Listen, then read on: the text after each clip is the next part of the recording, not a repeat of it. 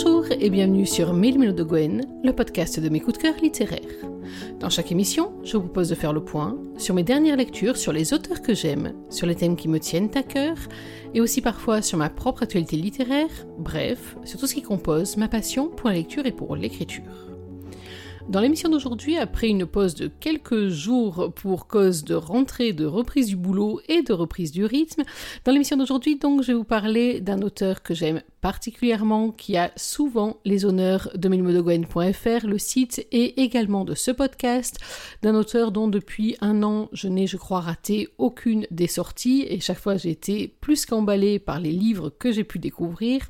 Un auteur qui a le chic pour manier avec beaucoup d'efficacité une plume acérée et en même temps capable de partir dans de grands élans poétiques, un auteur capable de nous offrir des histoires qui sont à la fois des romances sensuelles, pleines de tension, et des romances à suspense, soit façon polar, soit de toute façon avec une très forte tension, là aussi de suspense.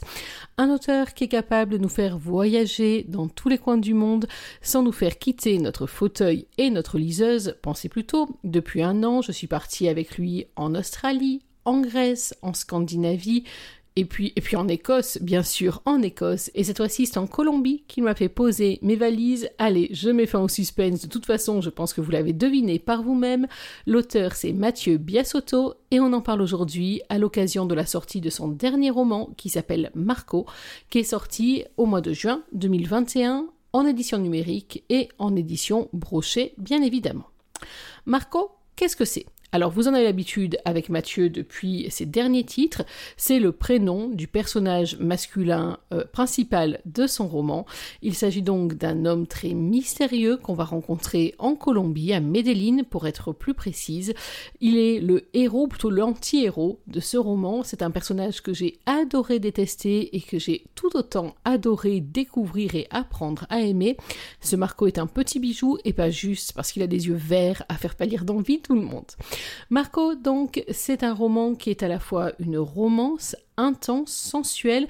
Alors une romance qui est marquée d'une énorme tension, puisqu'on est très très loin tout de même du coup de foudre au premier regard, c'est le moins qu'on puisse dire, en tout cas très loin du coup de foudre au premier chapitre, ça c'est une évidence. Ce roman donc, il met aux prises Marco, je crois que vous avez commencé à le comprendre, et puis Gina, Gina Di Maria, elle a une sœur qui s'appelle Cara, et Gina s'est retrouvée en très mauvaise posture au début du roman. Elle veut absolument fuir la Colombie avec sa sœur. Elles veulent se mettre à l'abri au Panama pour des raisons qu'on va apprendre à connaître tout au long du roman. Effectivement, je vous le dis tout de suite, mais on en reparlera dans la deuxième partie de l'émission. L'un des points très forts de ce roman, c'est que l'intrigue va se découvrir par petites touches, notamment au moyen de flashbacks très très très intelligemment placés. Donc, Gina se retrouve à essayer de quitter la Colombie pour partir au Panama, où espère-t-elle tous leurs problèmes vont se résoudre, mais parce qu'il y a un mais, les deux sœurs se font enlever kidnappée et se retrouve donc aux prises avec un ravisseur aussi mystérieux qu'intraitable. Je ne vous en dis pas plus pour le moment, on va voir toute la deuxième partie de l'émission pour expliquer, alors très clairement, pas pour vous expliquer l'intrigue. Autant vous dire tout de suite que c'est une frustration terrible parce que j'aurais adoré faire un podcast 100% spoil pour vous expliquer tous les moments auxquels j'ai bondi, hurlé, râlé, tempêté, insulté, oui, un petit peu insulté, j'avoue, mais en l'occurrence, l'intrigue, elle est tellement bien menée dans ce roman que je vais être obligée de ne presque rien vous en dire. Vous pouvez me croire, c'est une véritable torture et je suis sûre que toutes celles qui ont déjà lu le roman en pensent tout autant. Mais dans la deuxième partie de l'émission, donc, je vous expliquerai pour quelles raisons j'ai autant aimé ce roman-là, qui, euh, qu'on soit très clair, dans les derniers romans de Mathieu, est, je pense, l'un de mes top coups de cœur. C'est vraiment un roman que j'ai eu du mal à quitter. J'ai eu du mal à passer à une autre lecture après. Je suis restée euh, vraiment sidérée par la fin et par le dénouement de ce roman, mais je ne vous en dis pas plus pour le moment. Et oui, pour le moment, les adeptes de Milmo de Gwen, le podcast, le savent, c'est l'heure de la lecture. Je vais vous lire un chapitre. Alors, qu'on soit clair, pour une fois, j'ai eu énormément de mal à choisir le chapitre, non pas parce que je n'en trouvais pas qui me plaisait, mais à l'inverse, il y en avait trop qui me plaisaient vraiment beaucoup. Ça faisait longtemps dans un roman que j'avais pas passé autant de temps à écrire, à recopier des citations entières que j'ai trouvées absolument magnifiques. Pas de bol pour moi, toutes ces citations en disaient beaucoup trop sur l'intrigue. J'en ai quand même glissé une ou deux, deux je crois, sur meubledegwen.fr, donc dans euh, la chronique. Donc vous irez peut-être les retrouver. Mais quoi qu'il en soit, donc je vous disais, j'ai eu beaucoup de mal à choisir quel extrait j'avais envie de vous faire découvrir sans vous en dévoiler trop. Finalement, je me suis arrêtée dans un chapitre, ou plutôt dans un morceau de chapitre. Il s'agit du chapitre 5, dans lequel Gina a la parole, et c'est le chapitre qui commence après son enlèvement. Alors je ne vais pas vous le lire en entier parce qu'il serait un petit peu trop long, mais en attendant, vous connaissez la routine, installez-vous confortablement, laissez-moi faire, laissez-vous guider par Gina et par le talent de Mathieu Biasotto. Je suis foutu. Ce souterrain m'apparaît alors comme mon tombeau. Je titube hors de la lumière, le long des canalisations rouillées. Je tente de distinguer les formes un peu plus loin, je me traîne jusqu'à une table, heurte un tabouret et je découvre l'épaisse porte fermée à clé. Un battant en bois doté d'un vasistas et renforcé de structures métalliques qui me condamnent ici. Quelque chose de suffisamment solide pour que je ne sorte jamais de la vivante. Cette perspective sordide est terrifiante, mais pas autant que les bruits de pas qui résonnent de l'autre côté. À l'affût, je recule, manque trébucher en renversant le tabouret, puis je me réfugie sur le lit lorsque le son de la serrure s'invite dans ma geôle. Le tintement des clés précède le grincement de la porte. Mon souffle est réduit d'un coup, et mon cœur semble cesser de battre avant d'exploser à la vue du nombre qui avance. Je ne vais pas me laisser faire, vous m'entendez? C'est pas mon genre. Un blanc s'étire et dévore mon sursaut de rébellion. Puis vient à nouveau le tintement de la serrure qui nous enferme tous les deux dans cette cellule. J'ai la sensation d'être prise au piège, dans la cage d'un prédateur au mouvement aussi félin que lent. La terreur chevillée au ventre, je crie de plus belle. Autant finir tout de suite, vous n'obtiendrez rien de moi. Seules les semelles de l'individu me répondent, alors que je frise la tachycardie. Inconsciemment, je crois bien que les choses ne font que commencer. Approchant du faisceau lumineux, il redresse calmement le tabouret de sa main gantée. Lorsque son buste rencontre la lumière du jour, son visage, masqué derrière un bandana, annonce un sombre programme. Son regard est tapis à l'ombre de sa capuche, et je ne remarque pas tout de suite qu'il tient mon sac de sport dans l'autre main. Durant une longue seconde, il me fixe, sans rien dire, sans aucune réaction dans son sweat sombre, durant un silence glaçant qui m'étrangle peu à peu et me pousse à puiser dans ma force de caractère. Esteban? Alors c'est comme ça que tu me traites? Pourquoi tu masques ton visage? Assume si tu veux me torturer. Aucun effet. Je me heurte à sa respiration lente et son aura polaire, mais je ne renonce pas pour autant. Après tout ce que j'ai fait pour toi, ça va se finir comme ça? Je sais que tu m'en veux, mais sans moi, tu n'es rien, rien du tout. Il faut te faire à l'idée. Imperturbable, mon ravisseur dépose le sac lourdement sur la table. Chacun de ses gestes se veut précis, presque calculé et au ralenti. Le numéro un du réseau est bien plus sanguin habituellement. Ce comportement me désarçonne. Et à bien y réfléchir, cet homme semble plus grand, plus carré, plus flippant à tel point que j'en perds mon latin, cramponné au barreau du lit, je change de ton. Qui, qui êtes-vous? La fermeture éclair de mon sac en nylon est la seule réplique qu'il concède. La menace prend toute la place dans ses silences. J'oscille entre la trouille et une montée de fièvre. Où est ma sœur? Où est Cara? Bien droit dans son jean et son suite noir, il rejette toute forme de dialogue. Je n'ai droit qu'à son mépris et un bout de son épaule massive lorsqu'il aligne mes perruques une à une sur la table. Ça ressemble à un cérémonial épouvantable. Il a une connotation presque perverse dans la manière dont il effleure les mèches ici et là. Quelque chose qui me soulève le cœur et me pousse à briser le silence une nouvelle fois. J'ai. j'ai été violée La ligne de ses trapèzes se crispe.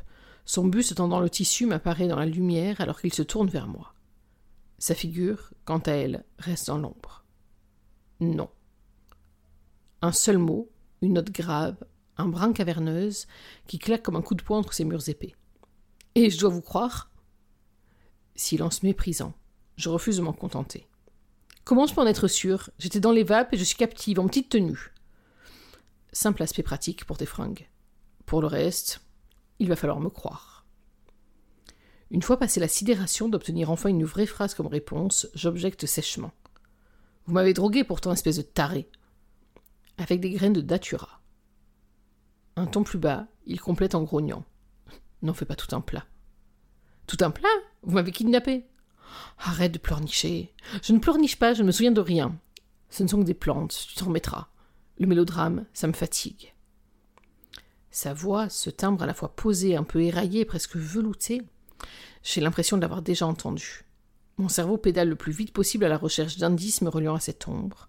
Mais la peur trouble mes pensées ma fierté mal placée refait surface. Des plantes? D'abord, c'est une fleur, espèce de malade. Et c'est loin d'être naturel. Je sais comment on produit de l'atropine, merci bien. Je m'en doute. C17H22NO3. La structure chimique bondit immédiatement dans mon esprit formaté par la science. Et je dois être certainement déséquilibré du bocal, car je suis prise en otage au fond d'une cellule, en bien mauvaise posture, et je ne peux pas m'empêcher de cerner mentalement la classe thérapeutique de cette substance, ses voies d'administration ou même sa composition. Broyé avec les feuilles et les racines séchées, puis bouilli et en contact avec des carbonates de sodium ou de l'acide sulfurique, le plus gros du travail est fait. Après filtration, un zeste de carbonate d'ammonium, un peu d'éther, on rince et on essore pour obtenir une teneur maximale en alcaloïdes. Le tour est joué. C'était un jeu d'enfant et je me suis laissé rouler dans la farine comme une gamine. Alors que la formulation chimique s'érige dans ma tête contre ma volonté, l'homme qui me détient extire de sa poche ventrale mon sachet de billes. Précisément celui que j'ai vendu dans les bas-fonds de Bogota. comment avez-vous ça? Mon sang déjà glacé semble se figer. Mon cœur manque un battement. Son mutisme m'envoie sur les roses, puis il fait racler le tabouret et s'installe calmement. Assis, bien droit. Avec des plantes, on fait aussi de la coque à ce qu'on dit. Et dans ce registre, tu excelles, n'est-ce pas? Cette fois, c'est mon propre silence qui plaide coupable. C'est 17H21NO4. La chimie percute de plus belle mes pensées, mais je rejette la composition de la cocaïne en bloc, histoire de ne pas entrer dans son jeu, et de ne pas me trahir et de rester à l'affût d'un danger sous une capuche et mesurant au moins 1m85. Je distingue d'ailleurs le scintillement de son revolver lorsqu'il le dépose sur la table en douceur, et il semble se munir d'un flacon qu'il débouchonne en accompagnant son geste d'un commentaire. De l'acétone. Alors c'est ça, ton tour de passe-passe avec les billes? Je ne vois pas de quoi vous parlez. Sans le moindre agacement, au bout de quelques secondes suspendu à mon mensonge, il rebouchonne la fiole, abandonne le sachet et se relève en se munissant de son arme. Je sais être patient. Je ne dirai rien, jamais. Un ricanement étouffé déchire la pièce et il sonne à mon oreille comme un rire amer, presque familier. Toujours avec un flegme qui me terrifie, il extire de son jean une enveloppe, marche lentement jusqu'au bord du lit en me privant d'air et de contenance tant il me fait peur. Le Panama Gina. C'est décevant. Mauvaise option. J'ignore ce que vous entendez. Pourtant, ma voix dévisse maintenant qu'il évoque la destination que je n'atteindrai sans doute jamais. Pas ce petit jeu-là. Pas avec moi. Un claquement de langue réprobateur déclenche un frisson épouvantable dans ma nuque. À plus forte raison lorsque je comprends qu'il détient le courrier que j'attendais comme le Messie. Comment l'avez-vous intercepté? Il ne moufte pas, se contente de ranger mon enveloppe dans la poche arrière de son pantalon et de se pencher en avant, les bras tendus sur le pied du lit pour m'obliger à me ratatiner. Demande-toi plutôt à quel moment tu pensais pouvoir partir sans en subir les conséquences. À cause de la frayeur, je suis adossé contre le mur et si je le pouvais, je me cacherais sous le traversin. Reculez, ne, me touchez pas Sa respiration d'un calme olympien effleure mes tibias. Je n'arrive plus à réfléchir tellement mon pouls tambourine contre mes tempes. L'inconnu se redresse. Il recule d'un pas et desserre enfin les mâchoires. Je ne risque pas de te toucher, tu sens mauvais. Je déglutis, meurs de chaud, de froid, de peur, et tout court d'ailleurs. Les genoux ramenés contre ma poitrine, je ne supporte pas l'empreinte laissée par son souffle sur mes chevilles. Il est encore si proche qu'il m'effraie, je suis incapable de lever la tête vers ses yeux lorsqu'il reprend. Tu finiras bien par parler, crois-moi. Je mords les joues, et je crois qu'il comprend dans le blanc qui suit que je mettrai tout en œuvre pour lui rendre la tâche compliquée. On ne fait que commencer, Gina. Tu vas trouver le temps long. De, depuis combien de temps vous me détenez? Imperturbable, il me tourne le dos, rembarque son arme à feu, dégaine ses clés qui teintent vers la porte, et tout en déverrouillant l'accès, il s'autorise une dernière réplique. Depuis quatre jours, cinq avec aujourd'hui. Et crois-moi, j'obtiendrai de toi tout ce que je veux. Voilà, voilà. Tout ce que je veux, je ne sais pas, mais en tout cas, c'est évident qu'il va obtenir et de Gina et de nous d'ailleurs de nombreux moments où le souffle va être coupé, où la tension va comme ça être totalement exacerbée. Vous l'aurez compris si j'ai choisi ce chapitre, donc je vous l'ai dit, hein, pas de manière évidente, mais tout de même avec beaucoup de plaisir, c'est parce qu'il pose le face-à-face entre Gina et son ravisseur, bien sûr, et parce qu'il nous donne aussi un très bel aperçu des personnalités de chacun des personnages elle, on le voit, a une intelligence très vive, on le comprend donc à ce moment-là, elle est marquée par la chimie, par la chimie tout court, par un esprit très scientifique, et elle s'évade vers les sciences dès que tout part en vrille dans sa vie, mais également, vous l'aurez compris, elle est très marquée par le trafic auquel elle a pris une part tout de même assez active. Lui, vous l'avez vu, il est dans le contrôle, il est glacial, il est très intimidant, et je vous cache pas qu'à le lire à haute voix, l'impression ressort encore plus qu'à ma première lecture.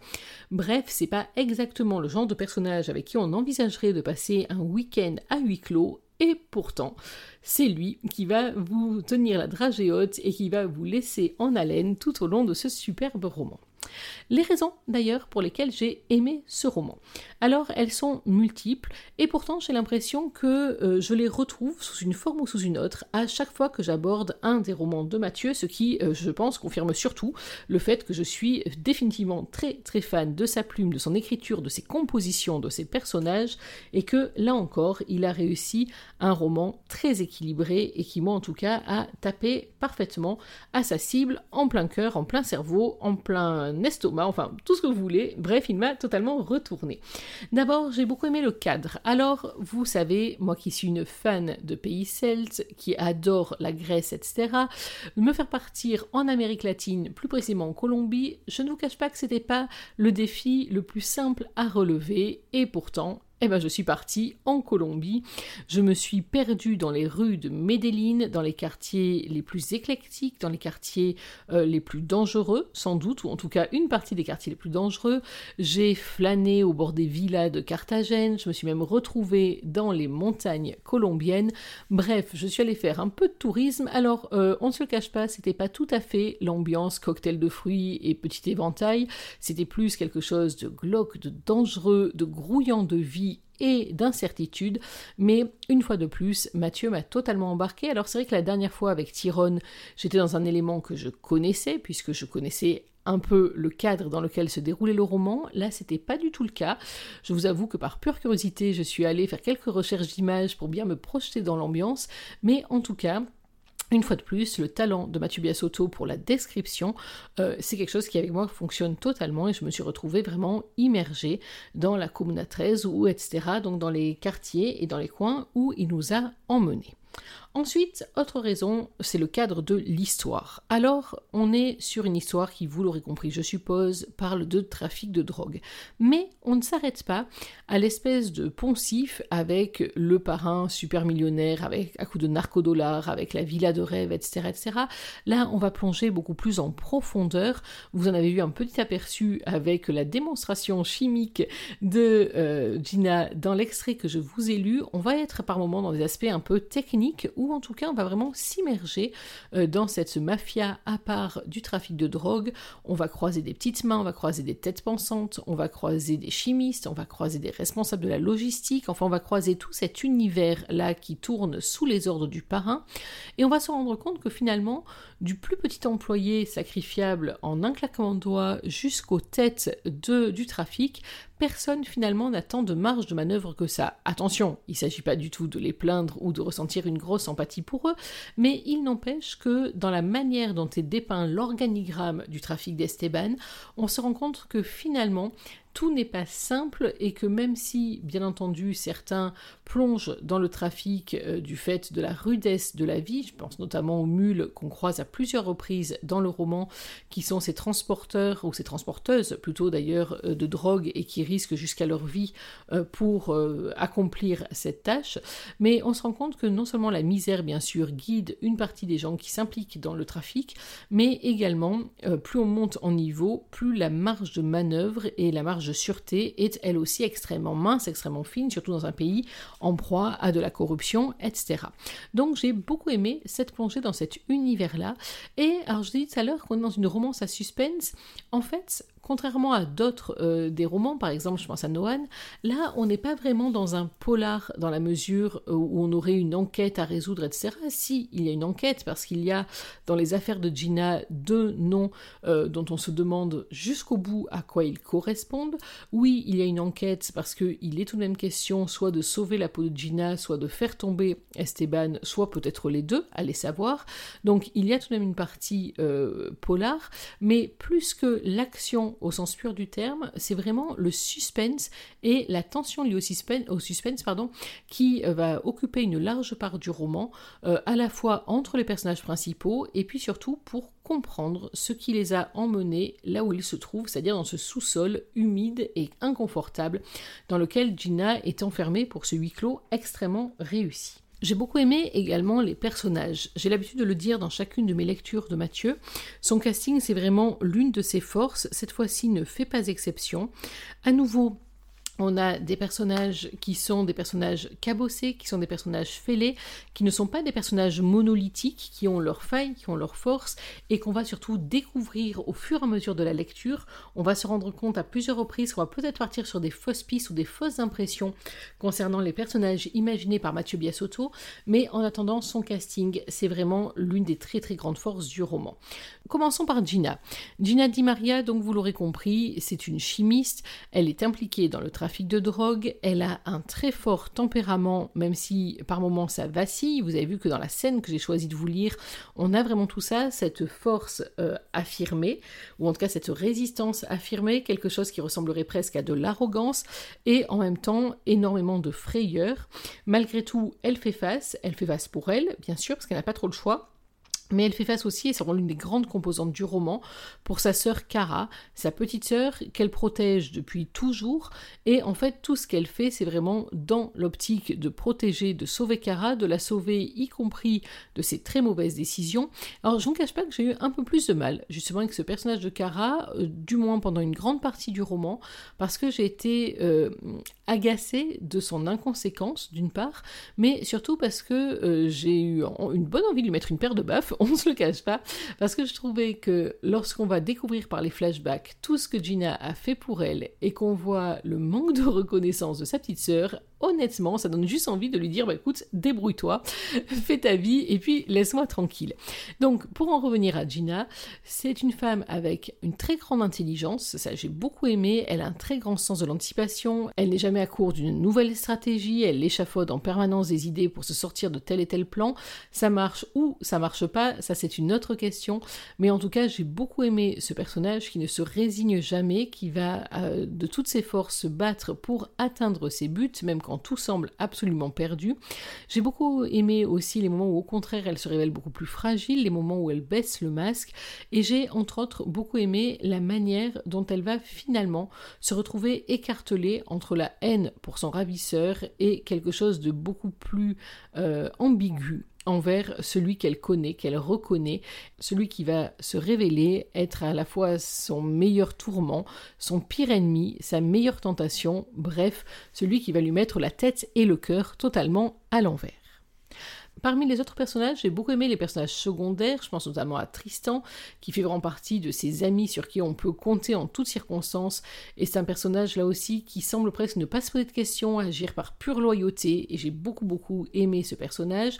J'ai beaucoup aimé aussi ce qu'on découvre au fur et à mesure de la lecture de Carmen, qui est une femme qui a énormément compté dans la vie de Marco. Je trouve que là aussi c'est un personnage, j'aurais presque aimé en savoir un petit peu plus sur elle, parce que c'est un personnage qui a l'air vraiment de valoir le détour, Idem pour Stefano, l'un des amis d'enfance euh, de Marco. Là aussi, ce sont des personnages. Alors, en termes de quantité, ils traversent seulement, tels des comètes, le récit de Mathieu Biasotto, mais en attendant, ils ont un impact non négligeable sur l'histoire, et c'est vraiment une force là aussi d'avoir des personnages dont on sait à la fois très peu de choses, et en même temps dont on sait qu'ils sont absolument essentiels. Mais bien entendu, il y a Marco. Ah, que vous dire de Marco.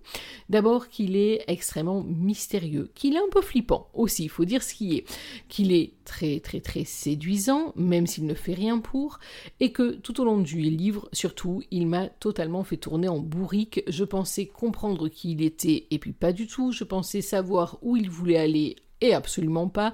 Bref, sous la plume de son auteur, ce Marco est une véritable énigme, mais c'est une énigme que j'ai vraiment adoré découvrir. J'ai beaucoup aimé son aspect implacable, très déterminé, son énorme sang-froid. J'ai beaucoup aimé aussi la manière dont ce sang-froid se fissure absolument et dont son self-control vole en éclats devant sa pire tentation, sa plus monstrueuse erreur et en même temps son meilleur espoir. Bref, j'ai beaucoup aimé sa relation avec Gina, évidemment. J'ai énormément aimé tous ces volte-face, tous ces moments où il se bat entre sa raison, sa passion, son devoir, ses désirs. Bref, c'est un personnage que j'ai trouvé extrêmement réussi. Je ne vous cache pas que toute la partie qui concerne son passé, c'est une partie qui m'a beaucoup ému, que j'ai trouvé vraiment très forte et très réussie. Et c'est un personnage justement que je trouve très fort.